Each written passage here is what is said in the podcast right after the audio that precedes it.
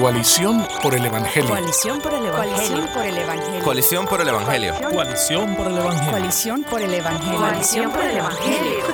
Coalición. Coalición por el Evangelio. Muy buenos días, muy buenas tardes para todos los que nos escuchan. Mi nombre es Jaime director ejecutivo de Coalición por el Evangelio y estás escuchando la segunda temporada de Coalición por el Evangelio Radio en nuestro episodio número 17. El día de hoy no nos está acompañando Steven Morales, que usualmente está aquí, pero sí tenemos un invitado que es casi ya un regular en el programa, puesto que ha estado con nosotros en diversas ocasiones, y es el pastor Miguel Núñez. La conversación del día de hoy tiene que ver con algo que no es de poca importancia, de hecho difícilmente puedo pensar en un tema más importante. Vamos a estar hablando acerca de la persona más importante de toda la historia y es la persona de Jesús. Este es el hombre, sí, que desafió el mundo, es el hombre que nos mostró a Dios, Él es la revelación de Dios mismo. Y antes de iniciar con la conversación, quisiera preguntarte o, llevarte a pensar un poquito, ¿cuándo fue que conociste a Jesús y qué fue lo que pasó en tu vida cuando pasó? Yo estaba meditando un poquito en mi propia vida y pensando en, qué sería yo si no fuera por el Señor Jesús. Y estaba pensando un poco en cómo yo me encontraba al momento que lo conocí al Señor a los 12 años, donde definitivamente veo atrás y los problemas que yo tenía no eran tan grandes, pero en aquel momento sentía que me ahogaban. Y esa noche en una congregación, mientras el pastor hablaba acerca de, del perdón que Dios ofrecía, y mientras yo veía mi condición de pecado al haber decidido no la historia es larga siendo la corta. Al haber decidido no bautizarme, gracias a Dios, porque no quería estar asistiendo a las reuniones, yo sentí como que había una persona que estaba dispuesta a recibirme a pesar de mis males y estaba abierto no solamente a recibirme, sino aún a ayudarme a salir de la situación donde me encontraba. Y eso fue Jesús para mí a mis 12 años. Pero la verdad, cada día yo pienso en la forma que Jesús me saca hoy de mis problemas, que Jesús es tan hermoso conmigo que no solamente me perdona, sino que me capacita para pecar menos. Y es así como yo aprecio tanto a Jesús, no solamente por lo que Él hizo allá, sino por lo que Él hace por mí hoy. Pero hay algo más que yo quiero que podamos pensar acerca de Jesús, y es no solamente lo que Él hace y lo que Él hizo, sino lo que Él es. El apóstol Pablo quedó anonadado en, en Filipenses 2 cuando está hablando acerca de la persona de Jesús, que nos dice que haya en nosotros esa misma actitud el cual siendo en forma de Dios, no escatimó el ser igual a Dios como algo que aferrarse, sino que se despojó de sí mismo. Escucha esta persona, este hombre que era igual a Dios, y eso decidió no tomarlo en cuenta. Decidió que eso no era suficiente, sino que, digo, perdón, sí era suficiente, pero que eso no era algo que aferrarse, sino que él estaba dispuesto a dejar eso y hacerse forma de siervo y humillarse hasta la muerte y muerte de cruz. Y esa persona es una persona increíble, no hay nadie que haya hecho algo así. Nosotros recibimos algo que nos gusta y de ninguna manera lo soltamos, ¿no es cierto? O si, por ejemplo, tenemos algún tipo de privilegio en nuestro trabajo, digamos que somos el jefe de algún área o coordinador de algún área, de ninguna manera queremos que nos traten como que fuéramos uno de nuestros empleados porque somos los empleadores. O hasta en la iglesia nos pasa, tenemos algún tipo de posición en la congregación y si alguien no se somete, en nuestra opinión, al señorío que tenemos sobre ellos, en nuestra opinión, nos molestamos, nos afligimos, nos... Bueno, el orgullo hace que pequemos. Pero Cristo Jesús, la persona de Jesús, no escatimó el ser igual a Dios. No, no hay un mayor privilegio, no hay una mayor posición que esa, sino que se despojó de sí mismo y se hizo en forma de siervo. Una persona como esta, por supuesto que va a ser sorprendente y por supuesto que dos mil años de estudio no van a ser suficientes. De hecho, toda una eternidad de adoración se quedará corta en un sentido para darle gloria a aquel que hizo aquello y que no solamente se humilló, sino que se humilló hasta la muerte y muerte de cruz por nosotros. Este Dios es digno de adoración, Cristo Jesús es digno de adoración. Y en el día de hoy vamos a estar hablando un poquito más acerca de por qué, de quién, de cómo, acerca de quién es Jesús. Acompáñenme en este programa de Coalición por el Evangelio Radio, esta conversación con el pastor Miguel Núñez. ¿Quién es Jesús?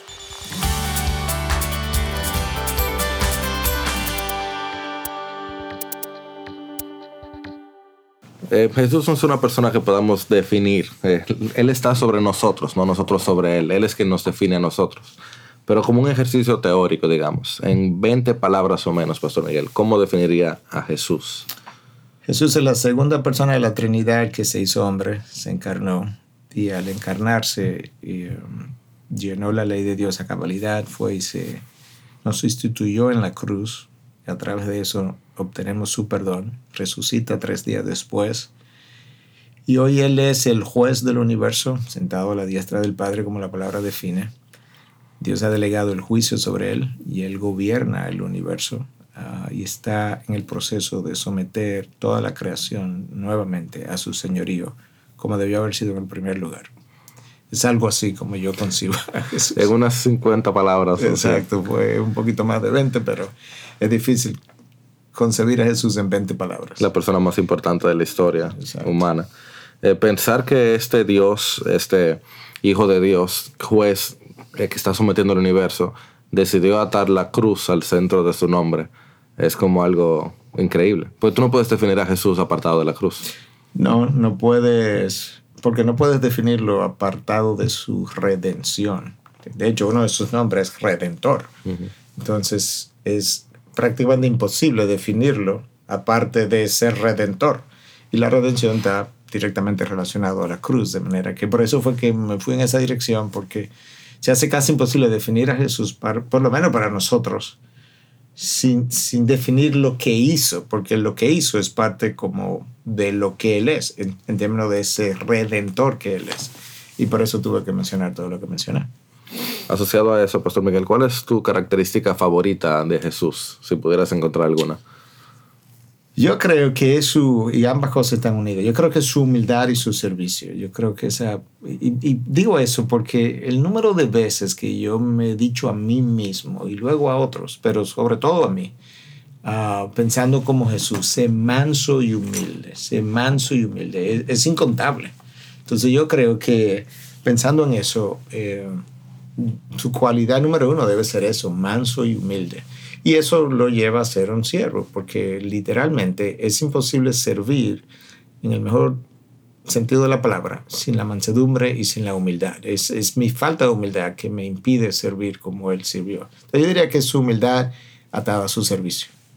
Pensar que eh, un ejemplo increíble de servicio fue la, la toalla y la vasija, ¿no es cierto? Así es. Y que sin embargo el texto en Juan 3 empieza diciendo que cuando Jesús supo que el Padre le había dado todo, que él venía del Padre, que él volvía al Padre, que todas esas cosas le habían sido sometidas, entonces él tomó la toalla y la vasija. Exacto. Cuando nosotros nos sentimos que somos grandes y sabemos que somos grandes, entonces ahí compramos carro caro. Exactamente. Ahí Eso- compramos una casa bonita, nos ponemos ropa cara. Exacto. Eso es cuando menos pensamos en una toalla, en una vasija. Y sin embargo, eso fue cuando él lo hizo. Como una manera de decirnos, yo creo, la grandeza de un siervo está en su servicio y, y en su servicio y a quienes le sirve y en lo que está dispuesto a hacer. Porque si algo que Jesús mostró es que no hay ninguna tarea, no hubo ninguna tarea que estuvo por debajo de su investidura. Imagínate nosotros que con frecuencia a veces pensamos o decimos, imagínate preguntarme eso a mí, a mí, a mí, y es como, so, ¿y ¿tú quién? Entonces Jesús muestra eso lavando pies, la, la cosa más, más baja que se pudiera pensar en el, en el primer siglo, ah, cuando un discípulo ni siquiera estaba supuesto a hacer eso por su, por su rabino, por su maestro. Y Jesús dice, no, mira, eso que los discípulos no estaban supuestos a hacerlo. Yo, el maestro, yo, el rabino, yo lo estoy haciendo por ellos. Y yo creo que eh, ese es el mejor ejemplo para nosotros. Y esto ocurrió horas antes de él ir a la cruz. O sea, que tú puedes ver ahí también la importancia que él le dio a esto que estaba haciendo. Que es que estas son mis últimas horas y mira dónde la estoy pasando. De rodillas, limpiando pies, lavando pies. Eh, Yo creo que eso también nos sirve a nosotros para entender. Él mismo le dio importancia a esta actitud. ¿y qué crees tú que has hecho? ¿Qué es lo que ha hecho que Jesús sea tan influyente en la historia? Que todo el mundo tiene que tomar una decisión sobre él. Cualquier figura pública tiene que en algún momento hacer algún tipo de pronunciamiento acerca de quién Jesús es. Yo creo que es, um, es la enormidad de su carácter que lo llevó a la consistencia de vida que él, que él modeló, que hace que todo el mundo encuentre a Jesús admirable. No todo el mundo lo encuentra adorable en el sentido de adorarlo como Dios, pero yo creo que todo el mundo lo encuentra admirable por algo que cuando los herodianos y los escribas vinieron en un momento dado que trataban de atraparlo y dijeron, sabemos que tú eres veraz y que no buscas el favor de nadie y que hablas el camino de Dios con verdad. Eh, Mucha gente piensa que eso fue pura lisonja y yo estoy seguro que había mucho de lisonja, pero yo no creo que era solo lisonja. Y la razón es que lo que ellos les dicen al final de eso es, esta esfinge, ¿de quién es? Del César. Entonces el- el- el- ellos estaban esperando que él respondiera, para la próxima pregunta. Entonces, ¿es lícito pagar impuesto al César? Y yo creo que lo que ellos, el, su razonamiento fue, nosotros lo vamos a atrapar, pues es un hombre veraz, no le importa el favor de nadie, él va a decir lo que es. Cuando él diga que no es lícito pagar el impuesto al César, lo atrapamos. Jesús fue más sabio que ellos, obviamente, y lo respondió de otra manera. Pero yo creo que en ellos había un reconocimiento de que verdaderamente él hablaba la verdad. Entonces yo creo que hablar la verdad y vivir la verdad ha hecho a Jesús admirable prácticamente en todas las religiones del mundo.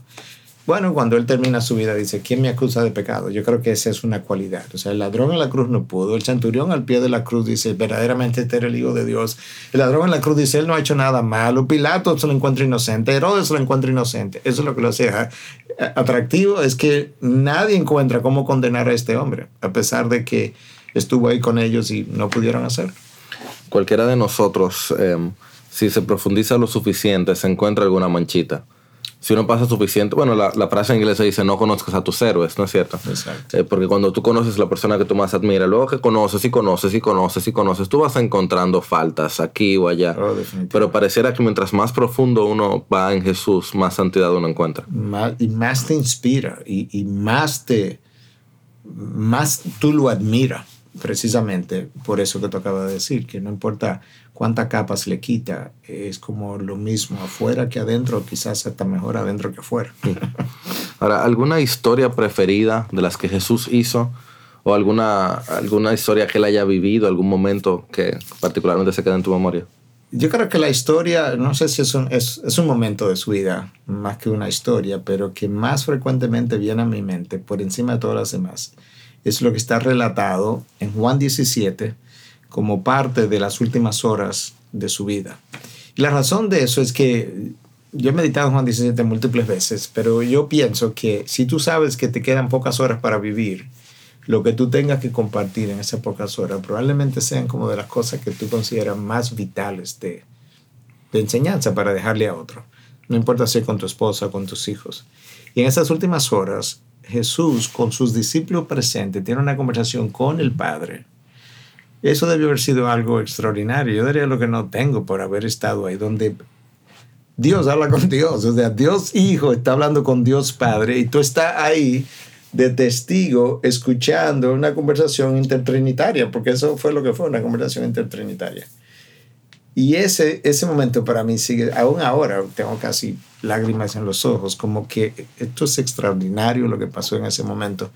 Y las cosas que se compartieron ahí, las verdades teológicas que se compartieron, eh, e, ese momento en particular. Y luego, si quisiera ampliar eso, son los otros capítulos que giran en torno a él, que incluye el lavado de los pies, porque estas son las últimas horas todavía. Esa noche duró dos, tres, cuatro o cinco horas, no sé, con ellos y ahí pasaron y se dijeron muchas cosas. Entonces, toda esa noche donde Cristo le dice a los discípulos, tú sabes, eh, donde yo voy ustedes no pueden ir, pero ustedes conocen el camino. Y Tomás le dice, pero ¿cómo que conocemos el camino? ¿Cómo que sabemos para dónde? No sabemos, no sabemos dónde tú vas, pero conocemos el camino. Dice, yo soy el camino, la verdad la vida.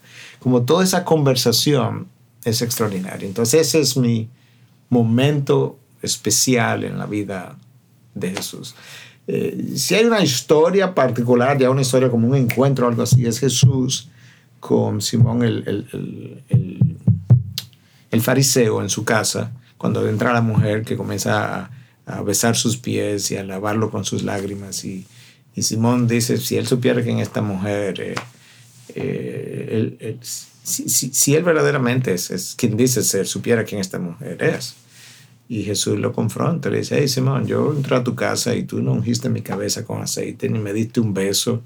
Eh, sin embargo, esta mujer eh, no ha cesado de besar mis pies. Y el contraste entre esta mujer pecadora, que obviamente está arrepentida, porque por eso está en esa actitud de adoración, y este hombre conocedor de la ley, que está condenando a Jesús, y Jesús le muestra ahí mismo, ahí mismo. Mira la diferencia entre tu vida y la de esta mujer ahora mismo. Es un momento también especial en mi mente. Y ahora yo pensaba, Miguel, uniendo ambas cosas, eh, esa conversación del aposento alto, pensar que Jesús tenía tantas cosas por las que hablar y gran parte de lo que hizo fue orar por nosotros mismos. Orar por unidad y nosotros nos dividimos por tan poca cosa. Orar por humildad para nosotros y nosotros pretendemos que somos tan grandes. hay tanto que aprender de Jesús, ciertamente. Definitivamente. Lamentablemente yo he visto gente como sentirse orgullosa de que se, se dividió con alguien por algo que tú dices, pero por eso. Y se, sentía, se siente como orgullosa, como que ha, ido, ha hecho algo santo en la división. Y honestamente, eh, yo tengo que aprender a, a diferenciar entre mis hermanos que quizás están en el error versus el hereje que no solamente está en el error, es que está llamando a la gente al error para que sigan el camino errado y de perdición y lejos de Jesús. Son dos cosas muy distintas. Miguel, ¿y qué tú piensas de toda esta conversación que gracias a Dios está ocurriendo de la centralidad del Evangelio, de tener a Jesús en el centro de todo lo que hacemos? ¿Cómo luce un ministerio que sea genuinamente centrado en el Evangelio? Una persona que sea centrada en la persona de Jesús. Bueno, sí, eh, cuando me preguntaste del ministerio y ahora de persona, estoy tratando de diferenciar como esas dos cosas. Si es, por ejemplo, el ministerio de una iglesia versus como lo que nosotros somos, versus una persona en particular. Pero obviamente van a haber cosas en común. Estoy pensando en Jesús ahora. Él vino lleno de gracia y de verdad. Yo creo que me gustaría comenzar ahí. Yo creo que una persona impactada por el Evangelio o el ministerio ah, debe, debe predicar la verdad, debe proclamar la verdad debe importarle la verdad, debe querer vivirla, abrazarla, proclamarla, darle importancia, su vida debe ser veraz, el ministerio debe ser veraz, transparente, todo eso es cierto. Pero ese ministerio al mismo tiempo o persona no puede creer que porque ama tanto la verdad, él tiene una santidad tal que le permite condenar a los otros, juzgar a los otros, dividirse de los otros, eh, considerar a los demás inferior, porque Cristo no vivió así, siendo, siendo nosotros inferior a Él, siendo nosotros peor que Él, siendo nosotros verdaderamente muy distintos a Él y condenables, Él no nos trató de esa manera. Entonces yo creo que eso es lo primero, debe ser un hombre de gracia. Yo recuerdo orar por muchos años. Eh, como Spurgeon, y, y de vez en cuando todavía lo oro, menos frecuente, no porque no necesite menos, sino porque tú creces y tiene otras peticiones ahora también que agrega. Pero le, le pedí a Dios como Spurgeon pidió, y estaba imitando a Spurgeon mi oración, hazme un ministro de tu gracia, hazme un ministro de tu gracia, un ministro de tu gracia. Y eso va a implicar muchas cosas, no solamente tu trato, tu perdón, tu sencillez, el que no te sientas superior a otro en ningún momento, el que quiera estar con gente que es inferior a ti en conocimiento, no en dignidad, pero en conocimiento, en preparación, pero tú quieres estar con ellos, tú quieres Tú quieres enriquecerlos y pensar que ellos también pueden enriquecer tu existencia de alguna manera. Yo creo que un ministerio lleno, moldeado por el Evangelio, está lleno de gracia, está lleno de verdad. Ah, quiere proclamar el Evangelio. De hecho, siente gozo al ver a otro abrazar el Evangelio, no porque me creyó, sino porque tú quisieras la libertad que Cristo me dio a mí, que yo disfruto hoy, en ti. Entonces, en cierta medida, una persona impactada por el Evangelio goza de mucha libertad. Así es. No de libertinaje, pero de mucha libertad. libertad de lo que otros piensan de él, de, de la, la, condenación de tus propios juicios. La carga del pecado. Exacto, del pecado, de tu resentimiento. Y tú quisieras como que todo el mundo viviera eso. Es como que tú vives con mucho gozo. Yo quisiera que el Evangelio te alcance y tú puedas vivir con gozo. Y si el Evangelio te alcanzó para salvación, pero no lo estás viviendo, yo todavía quisiera que tú lo conocieras para que viviera la libertad del Evangelio. Puedas ser un siervo uh, para su gloria, eh, Jesús dijo después de lavar los pies, seréis felices si lo practicáis. Que tú puedas ser feliz porque practica el servicio. Yo creo que eso también es... Ah, y eso es importante porque yo creo que hoy en día se habla mucho del Evangelio, pero tú lo ves menos el Evangelio. Y pensamos que un ministerio centrado en el Evangelio es un ministerio que cada dos segundos habla del Evangelio, menciona la palabra Evangelio, no porque el Evangelio, y tú lo haces por el Evangelio. Y tú tienes... Y, tú sabes que si tú lo vas a vivir muy bien, pero anúncialo cada minuto, pero vívelo, encárnalo, encárnalo. Es, entonces yo creo que eso es, si tu ministerio como iglesia o tu persona se aproxima cada vez más a Jesús, eso es un ministerio impactado por el Evangelio ah, en todas sus facetas. y una persona impactada por Jesús. Exactamente, va a comenzar a lucir como él. Miguel, en el 2007 tú sacaste un libro llamado ¿Y quién es Jesús? que ahora está en su tercera edición como Jesús, el hombre que transformó el mundo y cambia tu vida. Lanzando ahora en este 2018. Em, ¿qué, ¿Qué pasó? ¿Qué cambió en estos casi 10, bueno, 11 años ya? entre aquella primera edición y esta tercera edición? ¿Cambió algo en ti? ¿Por qué otra edición? ¿Qué está pasando en tu mente? Bueno, pasaron dos cosas. Obviamente yo crecí. Jesús siempre ha sido un personaje que me ha inspirado y yo quería que mi primer libro fuera de la persona de Jesús que al final es como debiera ser, o sea, todo debe girar alrededor de él. Entonces, si todo va a girar alrededor de él, yo pienso que lo ideal sería para mí escribir un libro sobre él, porque los demás libros deben girar en torno a ese personaje. Entonces, yo creo que han pasado varias cosas. Obviamente yo crecí en mi entendimiento del personaje Jesús. Aún si yo hablara en el 2007 de humildad, yo hoy la entiendo mejor. Si yo hablara en el 2007 de la santidad de Jesús, yo hoy la entiendo mejor. Yo creo que todo lo que yo entendí en el 2007, el personaje Jesús, yo creo que lo entiendo mejor hoy. O sea que en ese sentido no fue como que cambié de doctrina, pero llegué a entender mejor la doctrina. Creo que Dios ha usado lo mismo que entiendo mejor para moldearme mejor a, a, la imagen de Jesús. No estoy ahí, no voy a estar nunca, pero voy caminando en esa dirección. Entonces creo que eso también cambió. Y luego fue el entendimiento de que habían otros capítulos que debían formar parte del libro. Entonces uno es la profundización de capítulos ya escritos y otro es la adición de nuevos capítulos. Entonces, en la segunda edición se le agregaron dos capítulos que forman como el apellido y el hombre que desafió al mundo y confronta tu vida. Cómo Cristo fue tan contracultural. Yo quería que la gente lo pudiera ver. Y cómo Dios o Cristo, ya Dios hecho hombre, verdaderamente cuando tú lo estudias, confronta tu vida. Tú te sientes tú te sientes, oye, me falta mucho, oye, no, yo no soy tan bueno como yo pensaba, oye, de verdad que esto es por gracia, porque a la hora que yo veo a él, me veo a mí, solamente la gracia puede explicar. Entonces se agregaron esos dos capítulos en la segunda edición. Y luego en la tercera edición yo pensé otra vez, eh, hay cosas que yo estoy disfrutando más en mi entendimiento que yo quiero que estén ahí. Y entonces una de esas fue la expiación de Jesús. O sea, para mí, yo espero que en 10 años yo pueda decir, Jairo, ¿sabes qué? Hoy yo la entiendo mejor, la disfruto mejor, la saboreo mejor. Y quizás yo tenga que ampliar ese capítulo, por así decirlo. Pero faltaba ese capítulo donde, donde tú pudieras ver realmente la expiación como hoy yo la entiendo.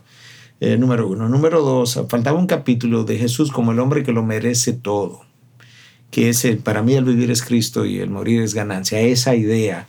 ¿Por qué es que Jesús lo merece todo? O sea, ¿qué fue lo que hizo? ¿Qué es lo que representa? ¿Cómo es que verdaderamente todo lo que tu vida es, Él merece que tú se lo entregues? Y hubo un, tercer capítulo uh, que yo quería agregar también acerca del personaje de Jesús, que es el capítulo 13, no, el 13 es la expiación de Jesús, Jesús frente a la tentación, capítulo 16. No hay duda de que todos nosotros somos tentados. Y, la tentación no es simplemente sexual, que es inmediatamente donde la gente se va. Yo estoy tentado a todo, a ser orgulloso por mi conocimiento, yo soy tentado a sentirme que tengo el poder, que debo controlar las cosas, que me deben rendir pleitesía, todo eso. ¿Cómo Jesús lidió con la tentación? Y poder contrastar, esta es una de las cosas que yo menciono. Cuando a mí algo me tienta, y esto a mí me ayuda mucho, cuando a mí algo me tienta, lo único que eso está haciendo es revelando lo que está en mi corazón. Lo que yo no deseo no me tienta. Si a mí no me gusta, no sé, el brócoli, tú no me tientas ofreciéndome brócoli. Si, tú, si a mí me gusta el helado, lo cual es una realidad, tú me tientas cada vez que me ofreces un helado, por así decirlo. Y cómo ver, por un lado, que Jesús en su santidad no podía ser tentado, porque Dios no puede ser tentado. Pero en su humanidad, entonces, el contraste como el autor de Hebreo nos dice que él fue tentado en todo y que por eso él me puede, se puede identificar conmigo.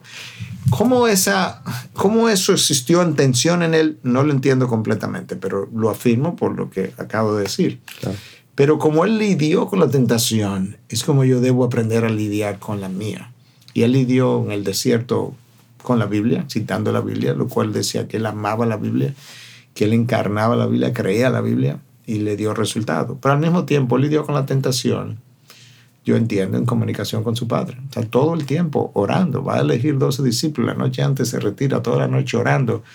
Yo creo que la comunicación, él dice, eh, yo no vine para hacer mi voluntad. Yo no digo, yo no enseño nada que el padre no me haya dicho que dijera, que enseñara. Esa conexión continua, yo creo que fue lo que le permitió lidiar con la tentación y triunfar sobre la tentación. Yo quería que ese capítulo estuviera ahí. Sobre todo, yo creo que es vital para todas las generaciones, pero esta es una generación muy tentada porque es muy expuesta a los medios de comunicación, a la televisión, a, cable. Bueno, los celulares. Los celulares, computadora. y también una generación que ha perdido sus frenos. Entonces, eh, yo recuerdo leer en el libro de Josh McDowell, la, la generación desenfrenada, que él decía que el adolescente averaje hoy es más tentado de su casa al colegio cuando va de camino que lo que su abuelo era tentado. De hecho, estaba citando un artículo en el New York Times, que lo que su abuelo era tentado, cuando salía el viernes a la noche a ser tentado. o sea, ¿what? ¿Cómo, es eso? Bueno, esa es la realidad. O sea, este es un mundo de tentación. Yo creo que ese capítulo estuviera ahí. ciertamente estamos en un momento donde necesitamos a nuestro Señor Jesús. Amén. Eh, todo el tiempo, pero este es un momento que si Él no es tu ancla, yo creo que los vientos son tantos, tan fuertes y en tantas direcciones que no te va a poder eh, parar en ningún lugar. Así es. Y así, este ha sido el episodio número 17 de la segunda temporada de Coalición por el Evangelio Radio. Recuerda que puedes encontrar más contenido como este en nuestra página web coaliciónporelevangelio.org o visitando nuestro canal de YouTube, Instagram, Twitter, Facebook, cualquiera de las redes sociales. También puedes conocer más del pastor Miguel Núñez a través de Pastor M. Núñez en Twitter o en Facebook, o a través de su ministerio integridad y sabiduría.org o la Iglesia Bautista Internacional, la IBI.org. Gracias a Radio Eternidad también puedes conocer más de Radio Eternidad a través de radioeternidad.org. Y recuerda siempre, Cristo Jesús es digno de toda la gloria.